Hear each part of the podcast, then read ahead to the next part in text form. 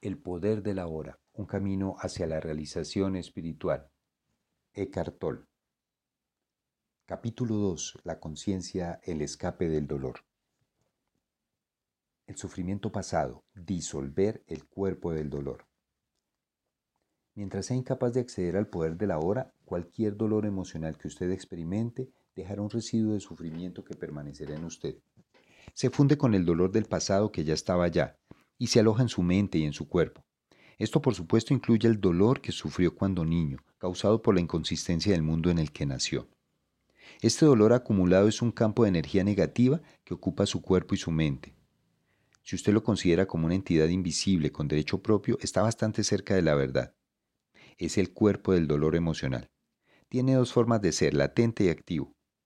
Un cuerpo del dolor puede estar latente el 90% del tiempo, en una persona profundamente infeliz, sin embargo, puede estar activo hasta el 100% del tiempo.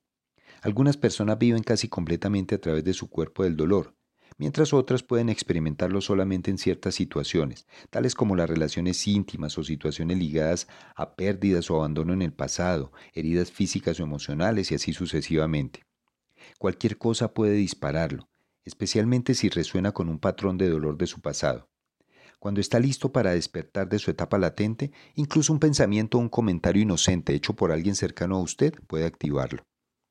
Algunos cuerpos del dolor son molestos, pero relativamente inofensivos, como un niño que no deja de lloriquear, por ejemplo. Otros son monstruos malignos y destructivos, verdaderos demonios. Algunos son violentos físicamente, muchos más lo son emocionalmente. Algunos atacan a las personas que están cerca de usted, otros a usted, que es quien los aloja. El pensamiento y el sentimiento que usted tiene sobre la vida se vuelve entonces profundamente negativo y autodestructivo. Las enfermedades y los accidentes se producen a menudo por eso.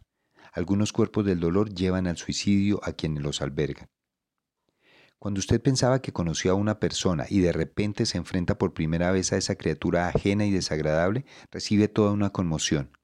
Sin embargo, es más importante observarla en usted mismo que en otro.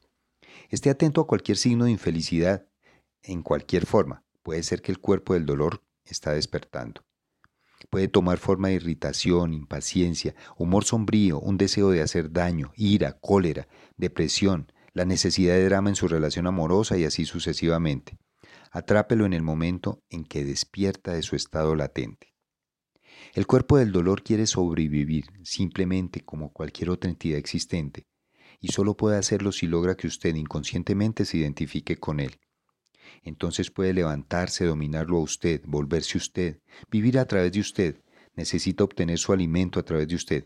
Se alimentará de cualquier experiencia que resuene con su propio tipo de energía, cualquier cosa que cree más dolor en alguna forma rabia, destructividad, odio, tristeza, drama emocional, violencia e incluso enfermedad. Así pues, el cuerpo del dolor, cuando lo ha dominado, crea una situación en su vida que refleja su propia frecuencia de energía para alimentarse de ella. El dolor solo puede alimentarse de dolor, no puede alimentarse de alegría, ya que la encuentra indigestible. Una vez el cuerpo del dolor lo ha dominado, usted quiere más dolor. Se vuelve una víctima o un victimario. Usted quiere infligir dolor o sufrirlo, o las dos cosas. De hecho, no hay mucha diferencia entre ellas. Usted no es consciente de esto, por supuesto, y afirmará vehementemente que no quiere sufrir. Pero observe detenidamente y descubrirá que su pensamiento y su conducta están diseñados para conservar el dolor, en usted mismo y en los demás. Si usted fuera verdaderamente consciente de ello, el patrón se disolvería porque querer más dolor es demencia y nadie está demente conscientemente.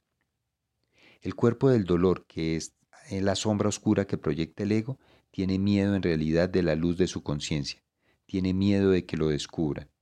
Su supervivencia depende de la identificación inconsciente que usted tiene con él, así como de su miedo inconsciente a enfrentar el dolor que vive en usted.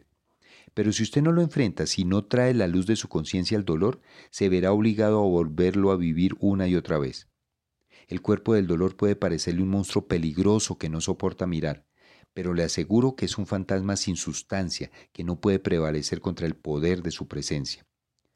Algunas enseñanzas espirituales afirman que todo el sufrimiento es en últimas una ilusión, y es verdad. La cuestión es, ¿es verdad esto para usted? Una mera creencia no lo hace verdad. ¿Quiere experimentar el dolor por el resto de su vida y continuar diciendo que es una ilusión? ¿Lo libera esto de él?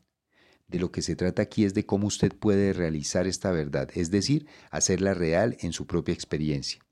Así pues, el cuerpo del dolor no quiere que usted lo observe directamente y lo vea como es. En el momento en que usted lo observa, en que usted siente su campo de energía y dirige su atención hacia él, la identificación se rompe.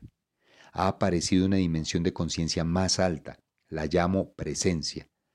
Ahora usted es testigo u observador del cuerpo del dolor. Esto significa que no puede usarlo ya aparentando ser usted y ya no puede reaprovisionarse a través de usted.